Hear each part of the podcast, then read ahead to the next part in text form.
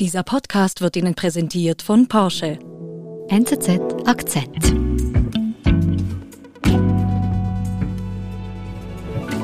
Markus Bernhard von der NZZ am Sonntag ist bei mir im Studio. Hallo. Hallo. Markus, wir sprechen ja heute über die Delta-Variante des Coronavirus und damit wir das einfach gleich zu Beginn geklärt haben. Also Delta, das ist die Variante, die wir vor wenigen Wochen noch die indische Variante genannt haben, oder? Richtig. Dann kam aber das, die Weltgesundheitsorganisation und hat eben äh, das griechische Alphabet genommen und von nun an werden alle Varianten mit griechischen Buchstaben versehen. Und die macht das, die WHO, ähm, damit die einzelnen Länder nicht stigmatisiert werden, weil eben dort die Krankheit aufgetreten ist. Mhm. Aber tatsächlich ist es so, diese Variante ist zum ersten Mal in Indien gefunden worden. Von Indien breitet sich die hoch ansteckende Delta-Variante rasend schnell über den Globus aus. Auf welchem Weg ist sie zu uns gekommen?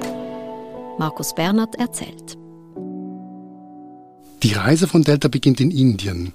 Und in Indien ist dieser Virus, diese Virusvariante zum ersten Mal sequenziert worden im Oktober 2020 bereits. Dann war aber monatelang Ruhe. Man hat sich da nicht weiter drum gekümmert. Mhm. Dann aber hat eben ein Wissenschaftler im Februar dieses Jahres gemerkt, dass eine große Ausbreitung zu sehen ist in einem Bundesstaat in Indien, nämlich im Bundesstaat Maharashtra. Wer ist der Mann, der das herausgefunden hat? Der Mann ist, äh, heißt Subhash Salunke und er ist der Chef-Covid-Berater der, der Regierung in diesem Bundesstaat Maharashtra. Mumbai ist die Hauptstadt, aber der Bundesstaat selber reicht weit in den Westen hinein bis in die Mitte Indiens. Mhm. Er sieht jetzt also, dass hier diese Variante kursiert. Was macht er dann? Richtig, er hat in den, in den Labordaten gesehen, dass in Maharashtra im Westteil, da wo Dschungel ist, sehr viele mhm. Dörfer sind und in diesen Dörfern breitet sich, breitet sich plötzlich dieser Coronavirus aus und, und sehr, sehr schnell. Und ähm, das hat ihn erschreckt, das hat ihn alarmiert. Mhm. Deshalb ist er dort auch hingefahren, in diese Dörfer. Mhm. Und was hat er denn dort gesehen?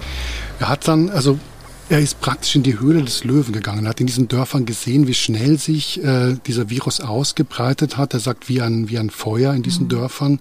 Ganze Familien sehr, wurden angesteckt, sehr schnell angesteckt. Und, und Salunke sieht das, äh, protokolliert das, fährt wieder zurück nach Mumbai und alarmiert dann eben die Regierung. As a matter of fact, I wish to warn through the, your channel that please be sure that if we do not take precautions in Maharashtra and if other states also are not going to, or they are going to be complacent, it is quite likely that you will see rising trend Er ist der Chefberater der, der, der Regierung dort in, in Mumbai und er alarmiert eben diese Verantwortlichen dort und sagt, wir müssen was tun. Mhm.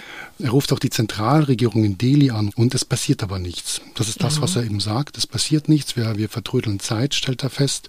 Es ist Mitte Februar eben und die Infektionswelle mit Delta rollt weiter durch Indien. Und in Indien läuft das Leben ganz normal weiter, also ohne Maskenpflicht oder wie muss ich mir das vorstellen? Richtig, richtig. Also nicht nur, nicht nur ergreifen die Politiker keine kleine Initiativen und, und versuchen, versuchen, die Leute aufmerksam zu machen auf diese enorme Gefahr durch Delta. Es kommt zu Wahlkampfveranstaltungen. Es gibt dieses rituelle Bad im, im Ganges im Norden von Indien, in Uttarakhand, äh, wo Millionen hinkommen und, und sich natürlich auch Millionen anstecken werden. Wann war das genau? Mitte April. Mhm. Mitte April.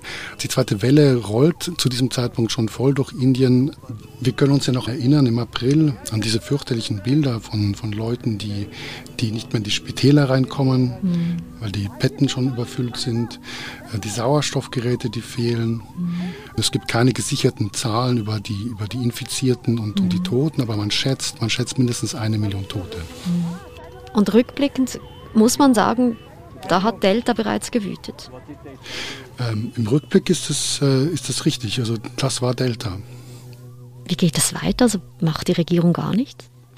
Die Regierung macht nichts, es dauert bis Anfang April. Bis Anfang April, bis, bis jemand von der, von der äh, Regierung im Bundesstaat Maharashtra sagt, tatsächlich, wir sind mit einer Situation konfrontiert, die wir nicht mehr beherrschen können. Mhm. Die Variante ist so ansteckend, dass sie, sie in einer Familie äh, ganz, ganz schnell zu kursieren beginnt.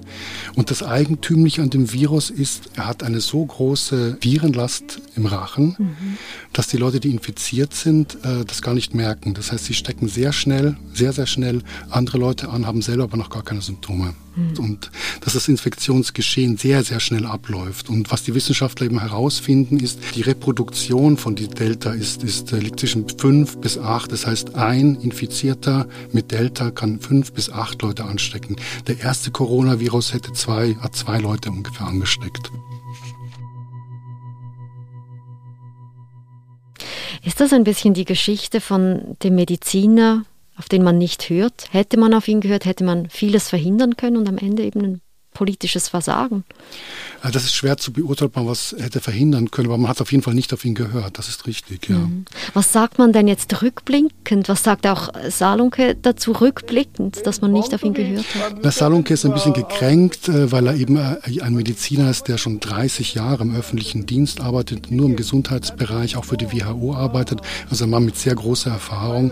Aber er ist auch frustriert. Also er frustriert über seine, seine eigenen Landsleute. Er sagt in einem Interview dieser Tage im im, im Fernsehen. Er glaubt, die Leute haben nichts gelernt aus der zweiten Welle. Sie benehmen sich weiter, als ob es das Virus gar nicht gäbe. The, the, I don't want to use the word irresponsible, but it is irresponsible. No, but why the Maharashtra only? No, no, that's the question. No, no, but why should Maharashtra alone see irresponsible? Wir sind gleich zurück. Lust auf ein bisschen Action? Mit dem neuen Taycan Cross Turismo hat Porsche einen Abenteurer entwickelt – der die Nerven kitzelt und die Vorfreude auf unbekanntes Terrain weckt. Folgen Sie Ihrem Abenteurerdrang und erleben Sie elektrisierenden Fahrspaß bei einer Probefahrt. Jetzt anmelden unter porsche.ch/taycan.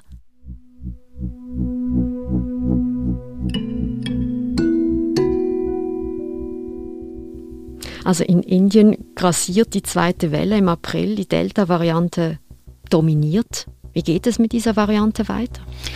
Die Variante kommt nach Europa zum Beispiel und vor allem nach Großbritannien. Ähm, warum Großbritannien? Weil dort eben eine große, große indischstämmige Gemeinschaft lebt. Das erklärt sich noch aus der Geschichte, aus der Kolonialgeschichte. Mhm. Es kommen also im April noch Tausende von, von, äh, von Reisen aus Indien, die in London landen, die in Manchester landen und die das Virus eben einschleppen.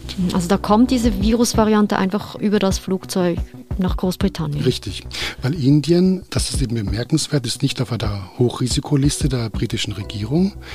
Die britische Regierung setzt Pakistan auf diese Liste und Bangladesch, aber nicht Indien. Wieso denn nicht? Die naheliegendste Erklärung ist, dass Premierminister Johnson zu diesem Zeitpunkt im April ein politisches Ziel verfolgt hat. Er wollte ein, ein Handelsabkommen mit Indien abschließen. Er wollte nach Delhi reisen, mhm. dort mit großen Pomp dieses Abkommen unterzeichnen als ein, einen großen Schritt für sein Brexit-Britannien, das eben jetzt selbstständig auf der Weltbühne auftreten kann und Handelsverträge abschließen kann. Aber kann man sagen, dass das wirklich der Grund ist, jetzt politisch gesehen, weil Boris Johnson diese Verbindung mit Indien wollte, dass eigentlich dadurch die Delta-Variante freien Lauf hatte. Die Regierung dementiert das in London, dass, äh, dass das der Grund war, aber, aber es ist halt auffällig, dass genau Indien nicht auf diese Hochrisikoliste kommt mhm. und äh, Pakistan und Bangladesch sehr wohl und dass Johnson eben dieses Ziel hatte, diesen Termin, ein Handelsabkommen zu unterschreiben. Dieser Termin wird sowieso gestrichen dann. One possible explanation was politics. That Boris Johnson had a trip to India in late April that he didn't want to cancel. Weeks later, the Sunday Times reported it's alleged that Boris Johnson wanted to keep relations with India smooth before. Also auch hier ein bisschen politisches Versagen, muss man sagen. Ja, so muss man das sehen, richtig. Mhm. Wie geht es weiter mit der Delta-Variante? Es ist in Europa angekommen. Sie ist in Europa angekommen und dann breitet sie sich weiter aus. Die nächste Station ist Portugal. Was geschieht da? Wie kommt jetzt das Virus nach Portugal? Na, Portugal muss man wissen, Portugal öffnet Mitte Mai seine Grenzen wieder für den Tourismus mhm. und äh, britische Touristen lieben Portugal, sie fliegen nach Portugal. Ich liebe Portugal auch. Eben. und verbringen dort eben ihren Urlaub. Das mhm. ist das eine. Und das andere sind die Fußballspiele. Ende Mai ist dort ein, ein ähm, Champions League Match in mhm. Porto und dort kommen Tausende von, von Schlachtenbummlern und man merkt an den Zahlen, danach steigen diese Ansteckungen mit Delta. Also ein Superspreader-Event. Absolut. Wann war das genau? Immer Mai, hm. im Monat Mai. Und jetzt sind wir Anfangs Juli. Wie ist denn die Situation jetzt in Europa? Wie dominant ist Delta bei uns? Also Delta, Delta ist klar auf dem Vormarsch. Also jede Woche steigt, exponentiell steigt die Ansteckungsrate mit Delta. Wir sind in der Schweiz, glaube ich, jetzt bei 30 Prozent. Mhm. In Deutschland auch über 30 Prozent. Und das geht in, in sehr großen Schritten, also von drei Prozent in der einen Woche auf sieben Prozent die nächste, auf 20 die übernächste. Es geht sehr, sehr schnell voran. Und wenn wir davon reden, das heißt einfach, dass die Neuinfektionen meistens zu 90 Prozent auf die Delta-Variante zurückzuführen Richtig. Hm. Muss man sagen, es ist wieder ein Rennen gegen die Zeit, trotz dieses Impffortschrittes, das wir hier eigentlich ja haben in, in Europa. Das ist ein Rennen durch Impfung gegen Delta-Virus, das ist klar. Das heißt, je größer die Durchimpfungsrate ist der Bevölkerung, umso kleiner sind die Chancen für Delta überhaupt noch irgendwo andocken zu können. Kann man denn sagen, wie fest wir wirklich geschützt sind vor Delta, wenn wir jetzt, äh, sagen wir, wirklich zweimal geimpft sind? Also fest steht nach Ansicht der Wissenschaftler, dass man durch eine Impfung gut geschützt ist gegen eine Ansteckung. Was heißt das gut? gut geschützt ist, dass das Risiko für eine Ansteckung äh, bei einer doppelten Impfung mit einem mRNA-Impfstoff, also Pfizer oder Moderna, richtig, ungefähr bei 80 Prozent liegt. Also zu 80 Prozent mindestens ein Schutz da besteht. Gut geschützt heißt aber auch, dass wenn man sie tatsächlich bekommt, wenn man infiziert wird, dann der Krankheitsverlauf ungleich milder ist als ohne Impfung. Mhm, also eben, man kann Delta kriegen trotz Impfung. Man sieht es an den Fällen in Großbritannien oder auch in Frankreich, dass man infiziert werden kann durch Delta, ja, trotz Impfung. Markus, hast sich befasst mit Delta, mit der Geschichte Deltas, mit der Auswirkung was bleibt dir alles zurück? Ist das beunruhigend? Müssen wir uns einstellen, dass wir trotz Impfung wegen Delta wieder mit größeren Einschränkungen rechnen müssen im Leben? Was ist dir so zurückgeblieben? Ähm, also ich, ich, glaube, wir müssen uns einstellen auf ein, eine neue, eine dritte Impfung im Herbst, ein Booster, der eben dann abzudecken versucht, was an neuen Varianten aufgetaucht ist. Aber ich glaube, die Situation insgesamt ist heute mit den, mit den Impfungen äh, unvergleichlich besser als im vergangenen Jahr, im ersten Jahr der Pandemie.